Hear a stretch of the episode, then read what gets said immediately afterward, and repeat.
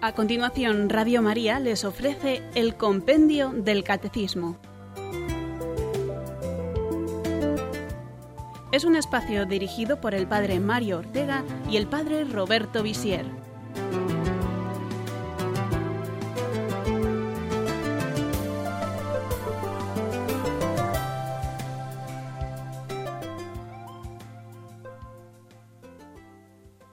Buenas tardes y bienvenidos, queridos amigos oyentes del programa Compendio del Catecismo, aquí en la sintonía de Radio María.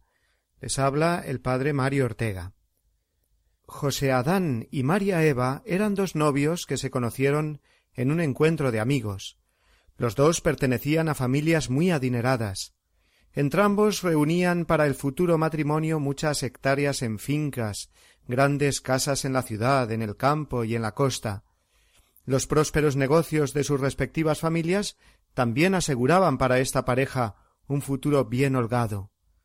Todos sus amigos les admiraban por ello, y todos pensaban que los hijos que vinieran del matrimonio de José Adán y María Eva nacerían ya ricos, y seguro que irían a los mejores colegios y a los mejores lugares de vacaciones. Pero la realidad fue muy distinta, porque José Adán y María Eva influidos por amistades poco aconsejables, comenzaron a derrochar el dinero en fiestas y excesos.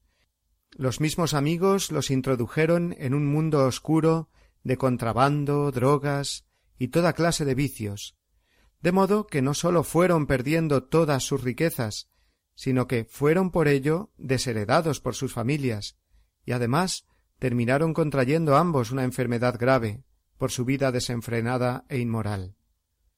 No obstante, siguieron unidos y terminaron casándose. Se instalaron en un barrio muy marginal y pobre de una gran ciudad, y allí nació el primer hijo de José Adán y María Eva. Nació pobre y con la misma enfermedad de los padres.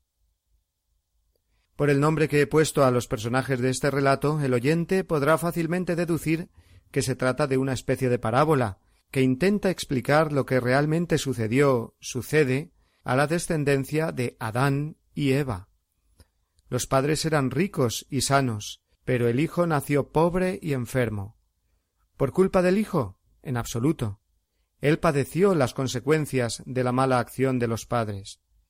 Estaba destinado a ser un hijo al que no le faltase de nada, y sin embargo nace y crece pobre.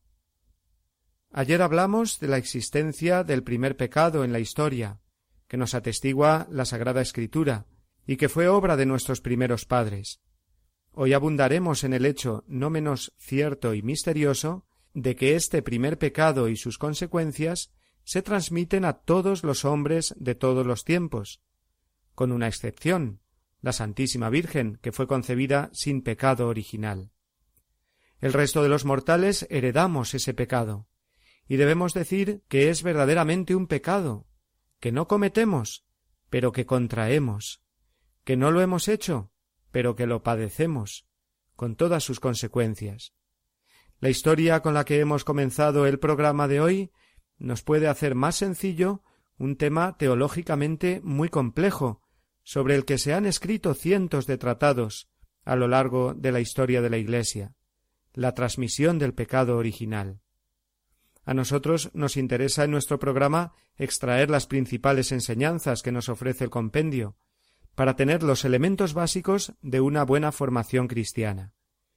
Esta es la labor catequética que, como todos los días, nos disponemos a iniciar ahora, a la luz de las preguntas setenta y seis, setenta y siete y setenta y ocho de nuestro compendio, que son las siguientes.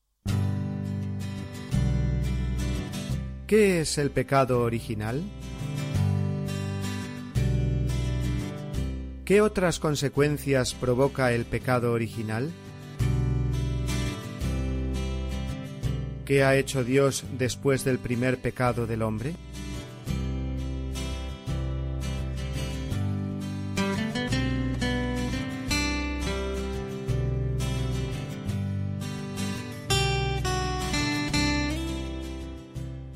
El Papa Benedicto XVI dedicó una preciosa catequesis en diciembre de 2008 al tema del pecado original. Él mismo, siendo obispo y cardenal, ya le había dado una importancia crucial a este tema, al que llegó a definir como la clave para el futuro de la teología y el pensamiento cristiano, y también para el diálogo con el mundo contemporáneo. El pecado original es un tema clave porque condiciona la antropología, es decir, la comprensión del hombre, y la misma redención cristiana. Por eso, adentrémonos ahora en la pregunta setenta y seis del compendio. ¿Qué es el pecado original? El pecado original, en el que todos los hombres nacen, es el estado de privación de la santidad y de la justicia originales. Es un pecado contraído, no cometido por nosotros. Es una condición de nacimiento y no un acto personal. A causa de la unidad de origen de todos los hombres, el pecado original se transmite a los descendientes de Adán con la misma naturaleza humana no por imitación, sino por propagación. Esta transmisión es un misterio que no podemos comprender plenamente. Junto con el número 404 del Catecismo Mayor, al que se refiere esta pregunta del compendio, vamos también a seguir como guía la catequesis del Papa a la que antes nos referíamos, la pronunciada el 3 de diciembre del 2008. El texto bíblico de referencia obligada para hablar de la doctrina del pecado original es Romanos capítulo 5 versículos del 12 al 21, en el que San Pablo expone las líneas esenciales de la doctrina sobre el pecado original. La muerte alcanzó a todos los hombres, dice el apóstol, por la desobediencia de un solo hombre, todos fueron constituidos pecadores. Pero esta transmisión del primer pecado al resto de la humanidad, como hemos escuchado en la respuesta del compendio, es un misterio que no podemos entender, comprender plenamente. Sólo se esclarece a la luz del misterio de Cristo.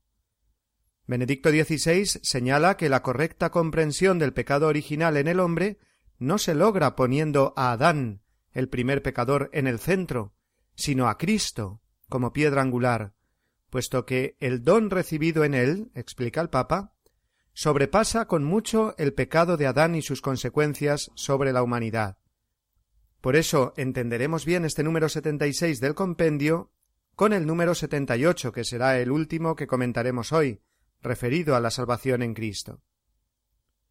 En su catequesis, Benedicto XVI es muy elocuente. Leo textualmente. Como hombres de hoy, dice el Papa, debemos preguntarnos ¿Qué es el pecado original? ¿Qué enseña San Pablo? ¿Qué enseña la Iglesia? ¿Es sostenible también hoy esta doctrina?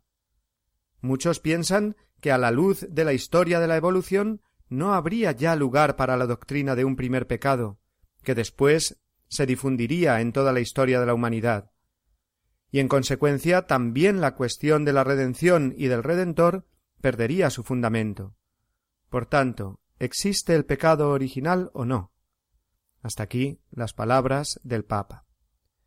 Para respondernos a esta pregunta partimos con San Pablo de la experiencia común, es decir, todos experimentamos la presencia del mal en nosotros, una contradicción entre el bien y el mal en nosotros que nos hace sufrir.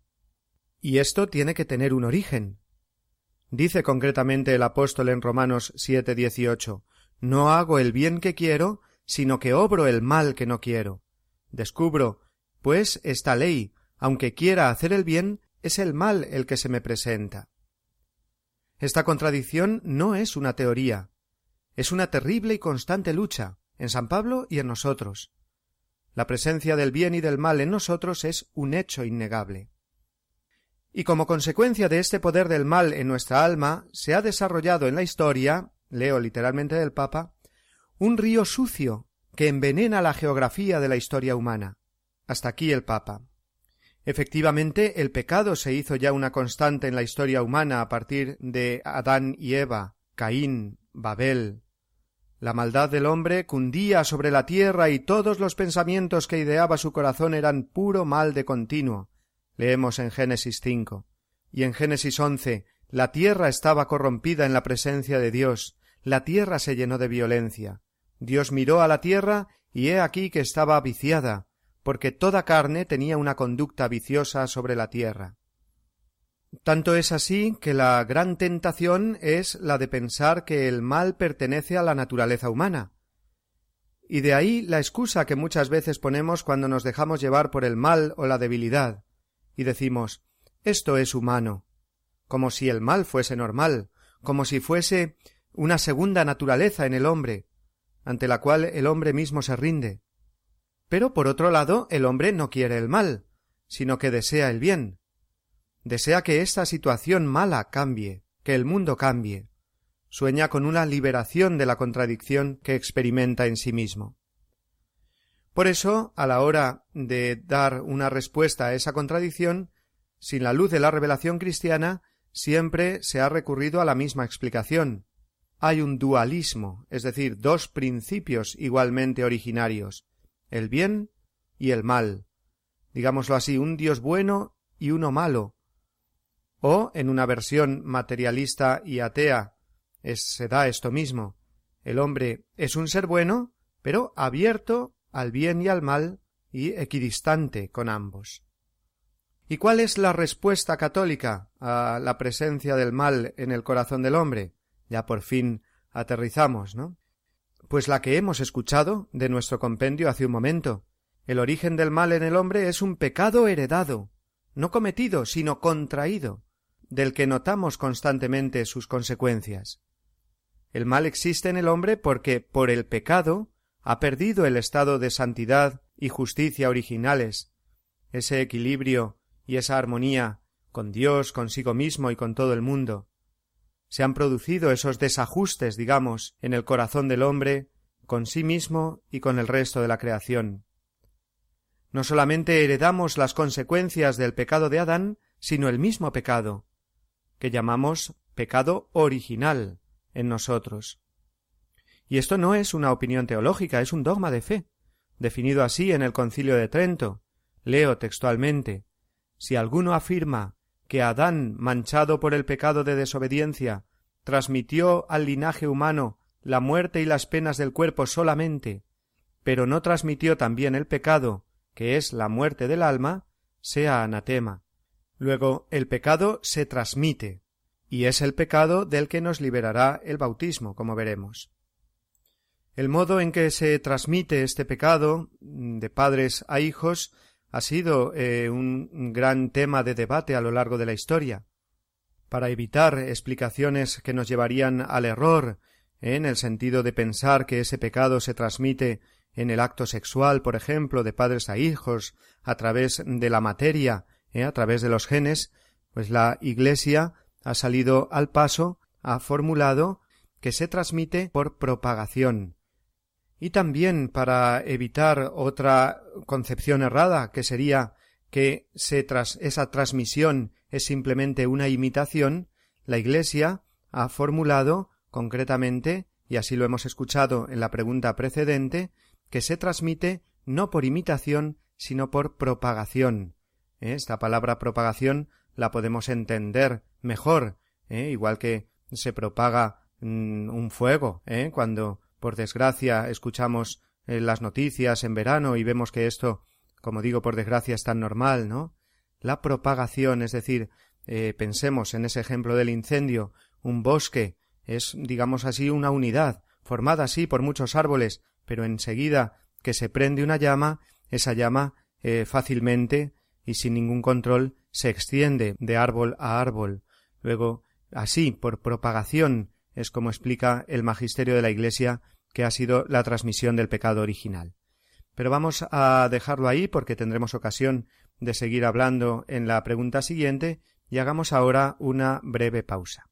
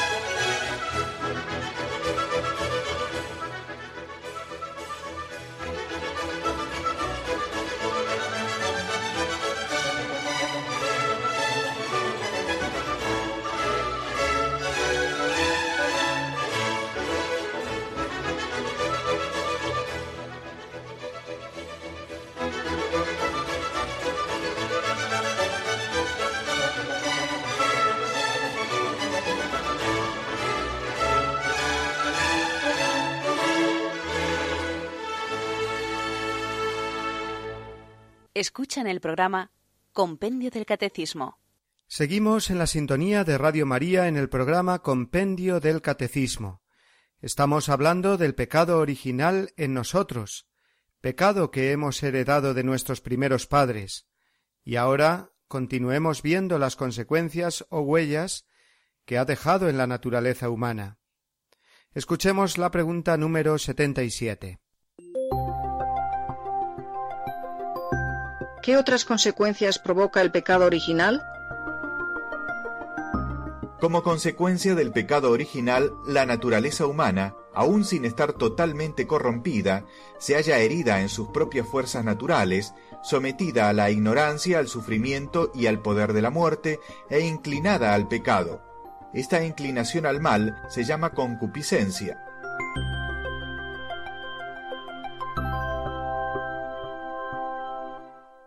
Nuestra naturaleza humana está herida, no corrompida, acabamos de escuchar. Una naturaleza humana corrompida sería sinónimo de rota, viciada de raíz, echada a perder, de modo que nada bueno se podría esperar de ella. La doctrina católica no es esa.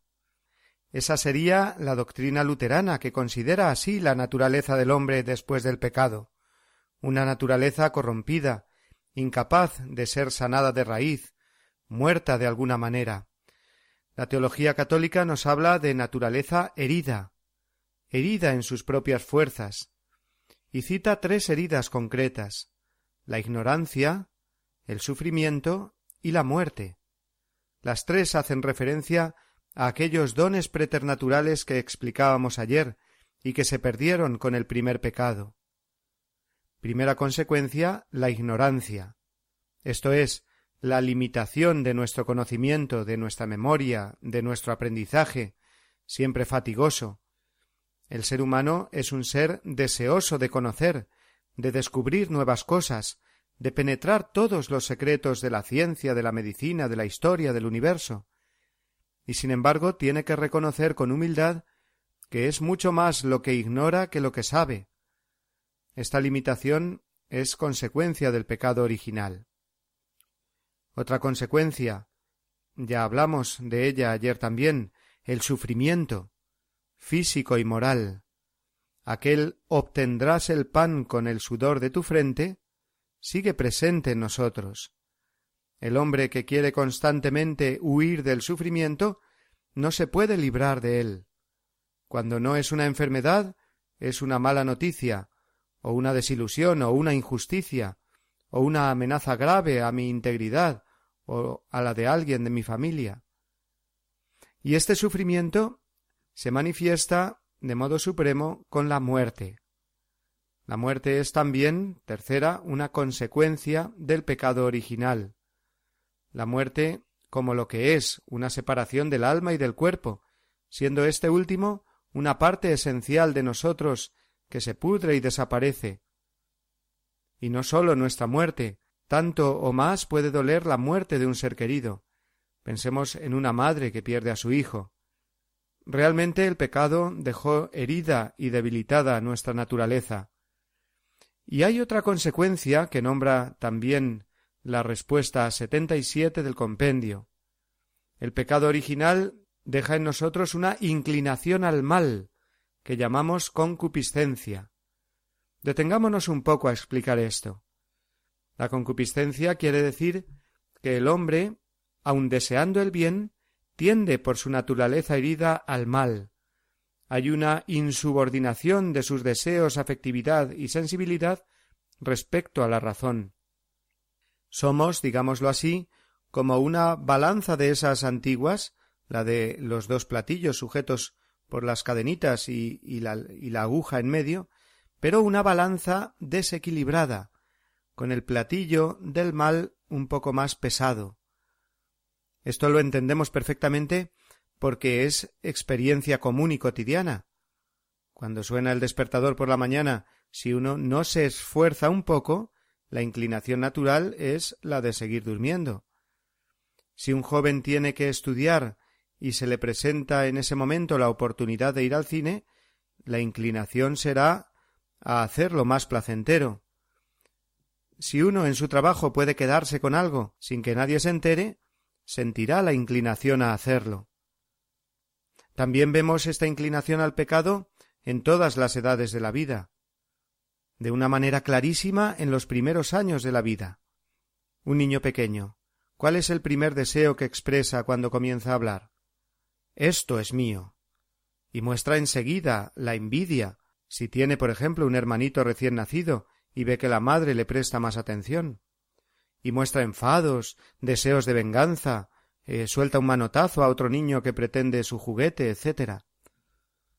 Las huellas que deja el pecado original se manifiestan ya desde el comienzo de la vida. Y luego seguimos. La famosa edad del pavo, por ejemplo, todo ese ímpetu de rebeldía desmedida que surge de pronto en el adolescente. Y uno se hace mayor y todavía se encuentra inclinado al mal, al egoísmo, a la mentira, en el trabajo con los amigos, las tentaciones de ambición, la ansia desordenada de cosas terrenas, de goces, bienes, honores. Y hasta en la vejez vemos que no desaparece la concupiscencia, y parecen crecer tantas veces las envidias, los recelos, las continuas quejas. En fin, podríamos poner cien mil ejemplos que nos muestran lo que es la concupiscencia o inclinación al mal, o a no hacer el bien, que en el fondo desearíamos. Pero ojo, aquí debemos hablar de nuevo del equilibrio católico, del realismo de su doctrina. La concupiscencia o inclinación al mal no es pecado, como muchos dijeron. Es consecuencia del pecado y conduce al hombre al pecado, pero no es pecado en sí. Esto es muy importante tenerlo en cuenta para evitar deformaciones en nuestra concepción de la moral y en nuestra vida espiritual. Estamos inclinados al mal, pero el pecado sólo se da cuando hay consentimiento, es decir, cuando consciente y voluntariamente se decide ir por ese plano inclinado al mal. De nuevo se evitan los dos extremos, el de pensar que la inclinación al mal no existe, que sólo es cuestión de educación y respeto, eso sería un falso buenismo, nefasto en el fondo para el hombre y la sociedad, y en el otro extremo el pesimismo luterano de pensar que ya la inclinación al mal es pecado y que el hombre no tiene sanación posible. La redención sería simplemente que Cristo cubre mis pecados, pero no sana, no me sana de raíz. Estos son los dos extremos que hay que evitar. La labor que se impone al hombre y a la que nos exhorta el Evangelio es la de luchar contra esta inclinación negativa para poder al final hacer el bien, siempre y de manera constante, para ir sanando nuestra naturaleza, sostenidos, fortalecidos y guiados siempre por su gracia, por la gracia de Dios, para alcanzar la virtud, que sería lo contrario, una inclinación al bien. Hace falta luchar si queremos sujetar nuestras dimensiones sensible y afectiva al control y dominio de la razón iluminada por la fe. Y esta es la abnegación cristiana, de la que habla Jesús, por ejemplo, cuando dice Si alguno quiere seguirme, niéguese a sí mismo. La abnegación cristiana, aunque hable de negación, no es algo negativo, porque lo que hay que negar es precisamente lo negativo que hay en nosotros. Es, pues, negación de la negación, y esto es una afirmación. ¿Eh? En matemáticas, dos signos menos equivalen a un más. Pues así hay que entender la doctrina moral cristiana, cuando nos habla del ayuno, de la limosna, del sacrificio ofrecido a Dios, precisamente para sanar nuestra naturaleza inclinada al mal, combatir la concupiscencia e inclinarnos al bien. Otra consecuencia del pecado original presente en el hombre y en el mundo que no conviene olvidar es la división que se produce entre los hombres. Aquella ruptura dramática con Dios de nuestros primeros padres produjo enseguida la división y el odio entre, entre, los hombres, entre la humanidad, entre los mismos hermanos, por ejemplo, Caín matando a su hermano Abel, luego las guerras y luchas entre pueblos y naciones, esa huella del pecado original la continuamos viendo, y cuánto, en nuestro mundo, y aun dentro de nosotros mismos, cuando experimentamos esos deseos de rencor, de venganza u odio contra el hermano. De nuevo saldrá el tema de las consecuencias del pecado original, lógicamente, cuando entremos en la parte del catecismo que habla de la moral. De momento lo dejamos aquí y antes de pasar a la siguiente pregunta del compendio hagamos una nueva pausa musical.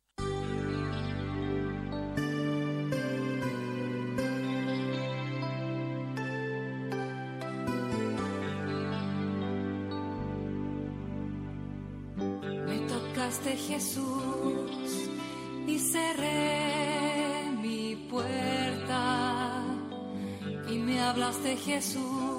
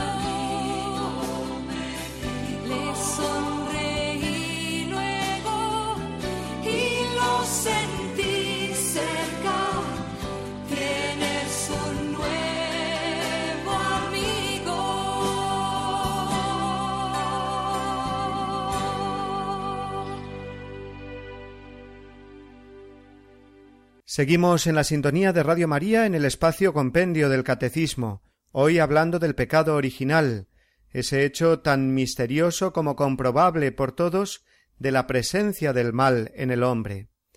Y nos toca ahora, digámoslo así, cerrar el arco. Las tres preguntas de hoy forman una verdadera unidad argumentativa.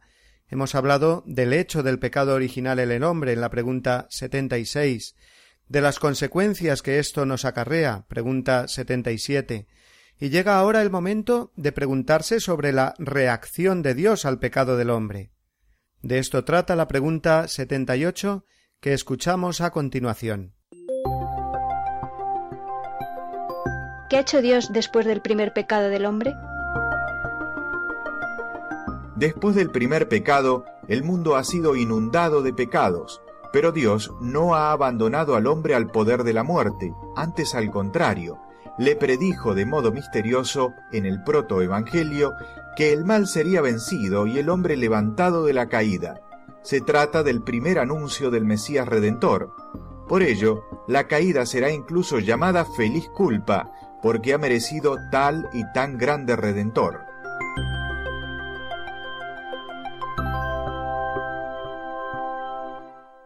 Tras la caída, el hombre no fue abandonado por Dios.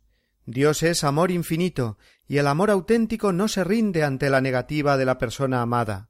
Más aún, ya en el mismo libro del Génesis, en el mismo capítulo tres, y entre los versículos que describen la situación calamitosa del hombre pecador, Dios promete una salvación. Ya anuncia una victoria en el versículo quince. Al demonio tentador se dirige en estos términos Pondré enemistad entre ti y la mujer, entre tu linaje y su linaje. Él te pisará la cabeza. La mujer anunciada es María, que será la única criatura que se verá libre del pecado original, y su linaje es su Hijo Jesucristo, que derrotará al demonio en el árbol de la cruz. Por eso se representa a la Virgen María en tantas imágenes artísticas pisando la serpiente. Y por esto también, ya hablamos de ello la semana pasada en la pregunta 65, San Pablo establece una correlación entre el primer Adán, el primer hombre sobre la tierra, y el nuevo Adán, es decir, Jesucristo. Con su obediencia hasta la muerte, Jesucristo repara sobreabundantemente la desobediencia de Adán, y la naturaleza humana herida por el pecado del primer Adán queda sanada por Cristo, nuevo Adán. El anuncio de esta salvación en Cristo se hace ya en el Génesis, libro que por esto mismo es llamado el protoevangelio, porque contiene ya la semilla del Evangelio, de la redención. Paralelamente, siguiendo con la imagen paulina del nuevo Adán, los padres y doctores de la Iglesia hablan de María como la nueva Eva, puesto que mientras la primera mujer comió del fruto prohibido y padeció el castigo del dolor y la muerte, la Santísima Virgen María, destinada a aportar a Jesucristo fruto bendito en su vientre, es la primera que, de manera única, se benefició de la victoria sobre el pecado alcanzada por Cristo.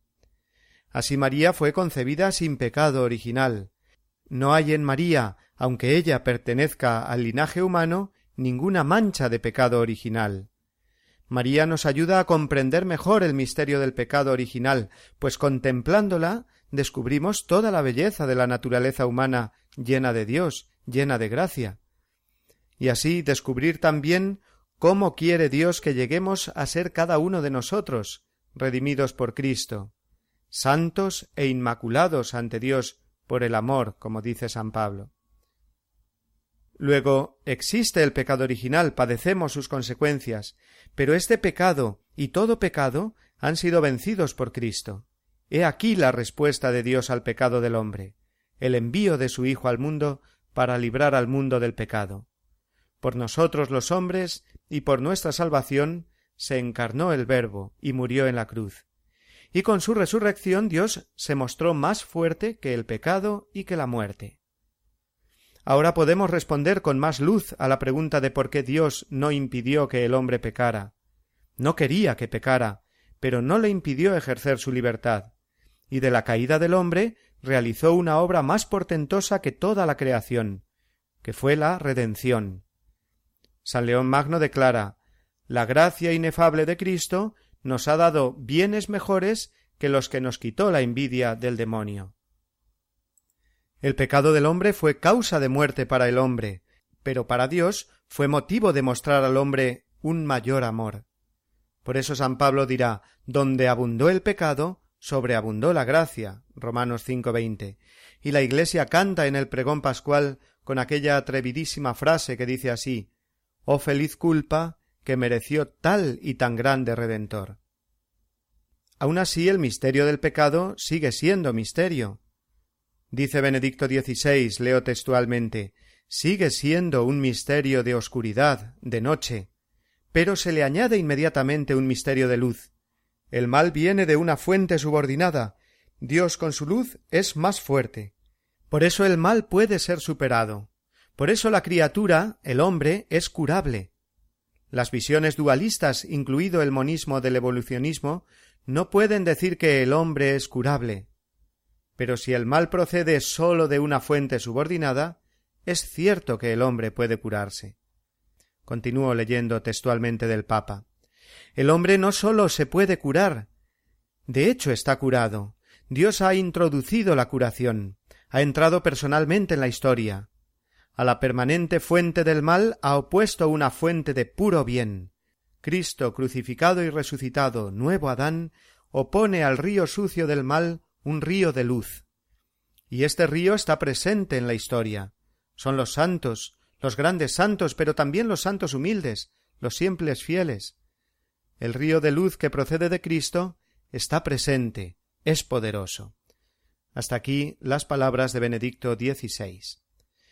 La humanidad está redimida por Cristo, pero a cada hombre le corresponde acoger libremente la salvación.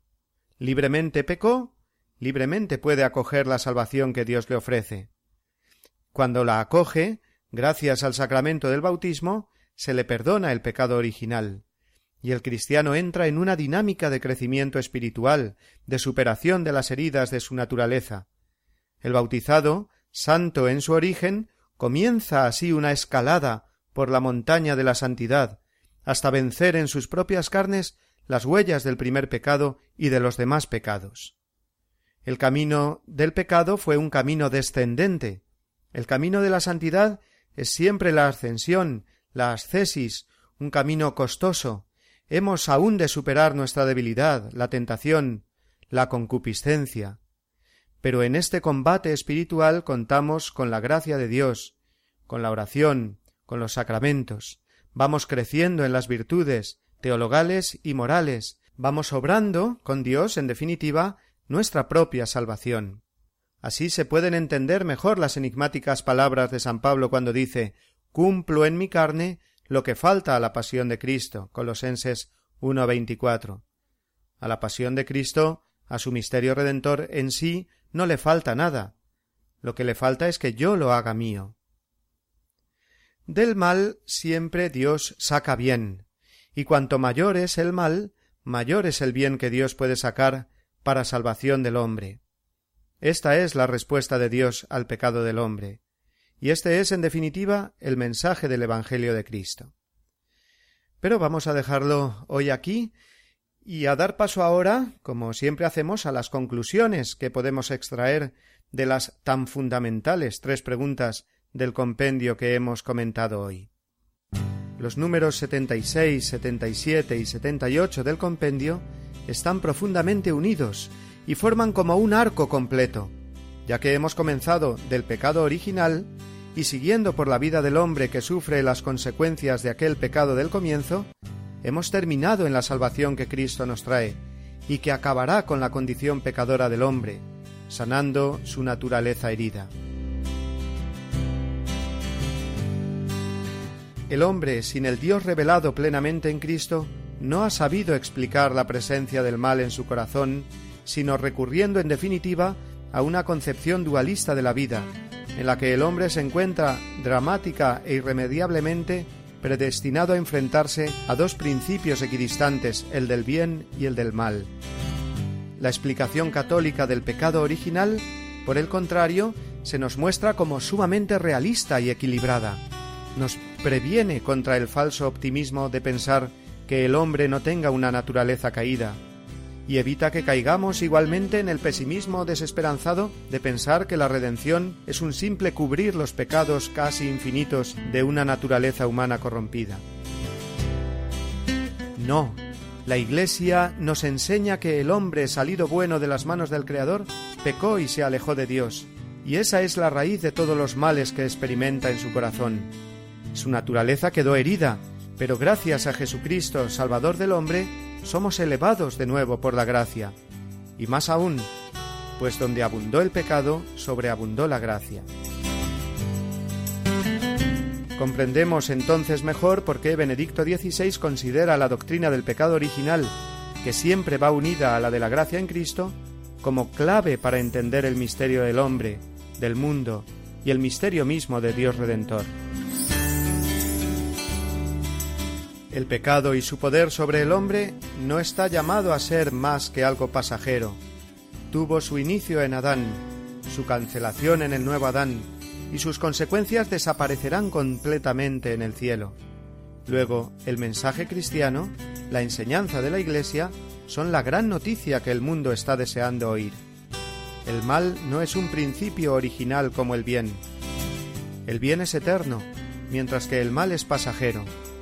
Mientras tanto, mientras sufrimos el mal en este mundo, el hombre con la ayuda de la gracia, con esperanza y alegría, emprende un combate espiritual para vencer su inclinación al mal, y acogiendo a Jesucristo, espera un día en el que se vea libre definitivamente de todo mal en el cielo.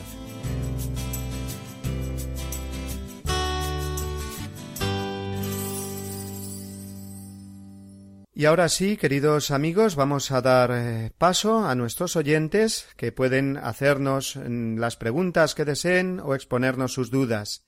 También les recordamos que pueden escribirnos al correo electrónico compendio arroba radiomaria.es y también buscarnos en nuestra cuenta en Facebook Compendio Radio María, todo, todo junto, tecleándolo así, Compendio Radio María.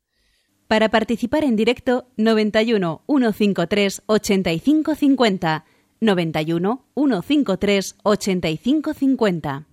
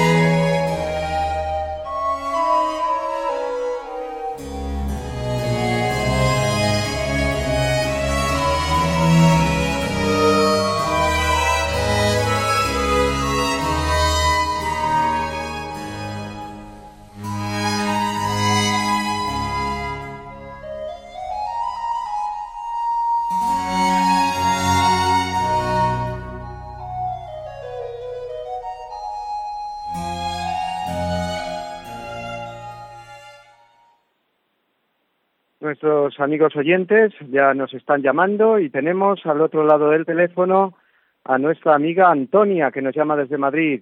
Buenas tardes, Antonia. Buenas tardes. Yo quería consultarle, vamos a ver, los justos del Antiguo Testamento no pudieron ser bautizados. Entonces, ¿cómo han podido entrar en el cielo con esa mancha del pecado original? Esa es mi pregunta. Muy bien, muchas gracias, Antonia. Bueno, pues eh, nos salvamos por los méritos de Cristo. Y efectivamente eh, por vía ordinaria nos viene por el bautismo, por el sacramento del bautismo, pero los justos del Antiguo Testamento que estaban aguardando ¿no? la redención en lo que conocemos como el seno de Abraham o el Seol, eh, pues eh, con la redención de Cristo queda abierto para ellos el cielo, el paraíso, es decir, que reciben ese bautismo, digamos, de deseo eh, que tuvieron al ser justos y santos de ver al Redentor y de ser eh, la misma santidad de vida que llevaron, eh, ese amor y temor de Dios que practicaron durante toda su vida, fue para ellos ya ese bautismo que se, que se mm, mm, pudo eh, realizar ya eh, abriéndose para ellos la puerta del cielo en el momento en que Cristo muere en la cruz, desciende, como decimos en el credo, a los infiernos, es decir, a ese seno de Abraham donde estaban los justos, y desde allí esos santos del Antiguo Testamento pueden pasar al, al cielo, pueden gozar ya plenamente de Dios. ¿Eh? Luego, es el bautismo, podríamos decir, o incluirlo dentro del bautismo que conocemos como bautismo de deseo. ¿eh? Eh, ya sabe que aparte del bautismo sacramental del agua, pues quien no puede recibir ese bautismo, pero lo desea de todo su corazón, con todo su corazón, pues Dios eh, lo admite por los méritos de Cristo, igual que el mártir, el bautismo de sangre. De eso eh, eh, hablaremos más adelante en el apartado de la, sobre la liturgia y sobre el sacramento del bautismo. Muy bien, y ahora de- nos vamos hasta San Sebastián, desde donde nos llama Enrique. Buenas tardes, Enrique. Hola, buenas tardes, padre. Adelante. Eh, me dirijo a usted, soy cristiano. Me dirijo a usted con el máximo respeto y sobre todo a esa audiencia maravillosa que tienen ustedes, también con mucho respeto, porque voy a decir algo un poco ortodoxo. No somos pocos los cristianos, algunos cristianos, lo digo por reuniones que tenemos y demás, que eh, tras reflexionar profundamente, sin una actitud a priorística en absoluto, nosotros hemos llegado a la conclusión de que el pecado original, y perdonen todos, eh, para nosotros es una injusticia tan grande y Dios no es injusto y no creemos en él, así, pero que sea tan franco. Entonces nos hemos encontrado algunos sacerdotes pues que no le han dado mayor importancia. De hecho, lo importante es seguir a Jesucristo y la caridad o amor en todos los sentidos, pero bueno, tampoco tiene más importancia. Y ahora, claro, quiero, quiero consultar a usted, que son, son más ortodoxos en Radio María, por supuesto, eh, si es los cristianos que no creemos en el pecado original, debemos retirarnos de la Iglesia Católica. Esa era mi consulta. Sí, Nada más, buenas muy tardes. bien. Buenas tardes, Enrique. Pues mire, eh, yo pienso que eh, su sinceridad al- a, la hora de expresar esta pregunta, no, pues en realidad está eh, diciendo que, que bueno, pues no eh, tiene sus, que tiene sus dudas, eh, con respecto a la doctrina católica del pecado original, que como comprenderá en un en 40 minutos de explicación en el programa, pues es muy poquito. Simplemente hemos comentado la- las respuestas del compendio. Yo le animo a que acuda al catecismo de la Iglesia Católica, al catecismo mayor, donde viene más explicado, y de ahí yo le aconsejo muy vivamente esa catequesis a la que he hecho referencia de Benedicto XVI del 3 de diciembre del 2008. Ahí puede encontrar una explicación preciosa de la doctrina católica del pecado original, que es una doctrina, como dice el Papa, y hemos procurado eh, insistir en el programa de hoy, es una doctrina fundamental. Y así pasa que cuando de alguna manera se ha negado o se ha ocultado o no se ha predicado mm, mm, ni mucho ni bien del pecado original, pues todo el organismo, digamos, de la fe, eh, todo el credo y toda la vida espiritual cristiana, pues no se ha entendido, ¿eh? porque el misterio del mal en el mundo y en el corazón del hombre es un misterio que nos, nos oprime tanto ¿eh? y que aun con Cristo sigue siendo misterio, que solamente lo aceptamos por la fe en un Dios que se ha hecho hombre, Jesucristo, y ha venido a sacar bien del mal, es decir, de lo que eh, del mal que nos oprime, Cristo ha venido a, salvarnos y a sacar ese bien y ese provecho espiritual para nosotros.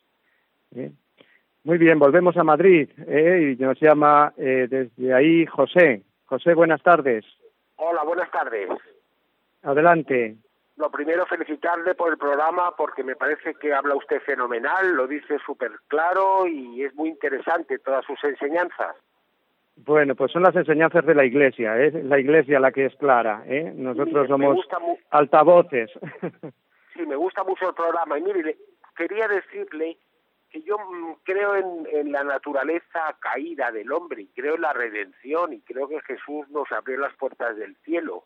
Pero también Sí. pienso que él, que él también pensó, Dios pensó en su infinita sabiduría, bondad y misericordia, que íbamos a pecar, que somos mm, no somos espíritus puros, que somos carnales y que íbamos a pecar y que nos íbamos a cerrar las puertas del cielo, del paraíso y que para él mm, él pagó por nuestros pecados, ¿no? Y por eso consiguió que a pesar de nuestros pecados pudiéramos alcanzar la gracia y la salvación. O sea, yo más Sí. bien lo veo en un plano futuro. Yo muchas veces he pensado en un aspecto metafórico del pecado original, Adán y Eva, en fin, que es un poquito, ya se sabe que por la Sí. teoría de la evolución, pues que hubo que la- hubo una evolución a la humanidad, ¿no? En fin, yo eso lo veo un poco infantil, lo de Adán y Eva, pero desde luego que tenemos una tendencia al mal, yo lo veo claro y en mí mismo. Y quería decirle que, que por supuesto que creo en la redención, que creo en la tendencia innata al mal, igual que al bien, y que gracias a un Dios todopoderoso, misericordioso y bondad infinita, podemos ser salvos y podemos llegar a la, a la gloria eterna, a pesar de nuestros errores, nuestros pecados y nuestras maldades. Era un poquito mm, comentarle eso y, y ver su opinión. Muchas gracias. Muy bien, muy bien, José. Muchas gracias por su llamada y decirle que eh, efectivamente es un misterio ¿eh? cómo Dios eh, pre- previó el pecado del hombre, porque eh, hemos tratado de decir en el programa de ayer y también hoy que el Dios hizo al hombre, a los ángeles y a los hombres libres, libres para amar. Y el amor es siempre un riesgo. ¿eh? El que eh, ama, pues se arriesga a que la persona amada no le corresponda. Dios corrió ese riesgo y tanto algunos ángeles como los hombres usamos mal de nuestra libertad y ofendemos a Dios. ¿no? La existencia del pecado original, eh, ojo, porque es un dogma de fe, es decir, que un cristiano lo tiene que creer, eh, porque eh, es entra dentro, como hemos dicho, y forma parte esencial de la doctrina cristiana. Eh, existió realmente el primer pecado en la humanidad, de la primera pareja humana. ¿eh? Es igual que mm, es igual que admitamos la, teoría de la evolución. Hay un momento en que eh, surge el primer hombre y la primera mujer, vinieran de los primates o vinieran de donde vinieran. Pero el caso es que en ese momento en el que ellos libremente pueden decidir, eligen y deciden el mal y darle la espalda a Dios. Y ese es el pecado original. Y el misterio que hemos tratado de exponer hoy a la luz del, magisterio de la Iglesia es que ese pecado se transmite y a nosotros, a toda la humanidad, porque la humanidad es una, ¿no? Y a, partir de ahí, pues, eh, es, el misterio mm, que no entendemos plenamente más que a la luz de la redención. Ha dicho usted, creo en la redención, pues entonces cree, en que, cree que Jesucristo ha venido a librarnos del pecado y el primero de ellos, el pecado original. ¿Eh? Rápidamente vamos a dar paso a Beatriz, que también nos llama desde Madrid. Hola, buenas tardes. Adelante, Beatriz. Sí, buenas tardes, padre. Mire, gracias por el programa. Eh, mire, brevemente, a mí me, eh, soy una madre joven, ¿vale? Y me pienso mucho en esos bebés que, que, la, que a a los que no se libra del pecado original, que no, que no se les eh, bautiza o, por ejemplo, a, mi pregunta Sí. es la siguiente, si es posible la salvación para los no bautizados, los no liberados de ese pecado original, como los bebés abortados o, por ejemplo, eh, también hay adultos que no lo recibieron en su origen y que no desean ese bautismo. Sí, sí, muy bien, Beatriz. Me alegro que, que hagas esa pregunta. Eh, son dos cosas distintas. Eh, El caso de los bebés que mueren sin bautizar, dice la Iglesia, se encomienda a la misericordia de Dios. Ciertamente ahí eh, permanece, pues, un misterio, ¿eh? que no sabemos cómo será la salvación de estos niños, pero ciertamente la Iglesia cuando dice se encomiendan a la misericordia de Dios, pues en mi opinión ya lo está diciendo todo. Es decir, qué mejor que encomendarnos a la misericordia de Dios que perdona ¿eh? por vía ordinaria o por vías extraordinarias el pecado, y incluido el pecado original. Y un adulto, pues aunque no esté bautizado, habría que ver cada caso, pero si realmente acoge a en su corazón a Cristo, ha sido ese no bautizarse sin culpa suya, pues podría eh, tener ese bautismo al que hemos hecho referencia antes, ese bautismo de deseo, ¿no? Y Dios, por su misericordia, salvarlo de esa manera. No sé si da tiempo a otra llamada, nos tienen que pasar los de control, no lo sé. Eh, puede ser. Buenas tardes. Hola, buenas tardes. Adelante, Mi me parece que es- Cecilia, ¿verdad? Sí, mi pregunta es, ¿por qué ustedes no incitan a la gente a leer la palabra de Dios? Porque la escritura de Dios dice, la palabra de Dios dice, "Escru- escudriñad las escrituras, que ahí sabréis de mí. Entonces, en ese aspecto hay mucha gente que no sabe de, la palabra de Dios. Y el, funda- el. Señor dice y da la orden.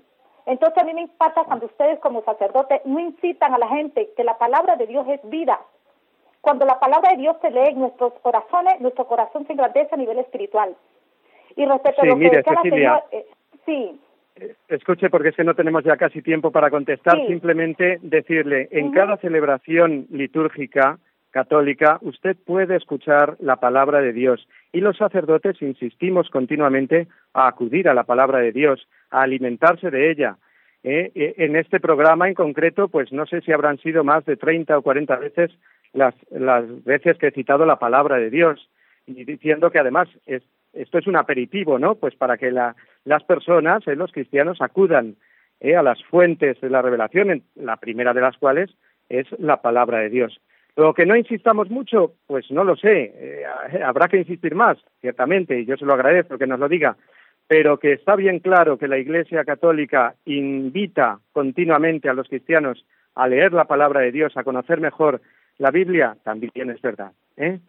Y no nos queda tiempo para más. Hoy, pues simplemente para la bendición final, ¿eh? que con todo eh, cariño eh, les impartimos tanto el Padre Roberto como un servidor. La bendición de Dios Todopoderoso, Padre, Hijo y Espíritu Santo, descienda sobre todos nuestros oyentes, sobre sus familiares y amigos y permanezca siempre. Amén. Hasta mañana, si Dios quiere.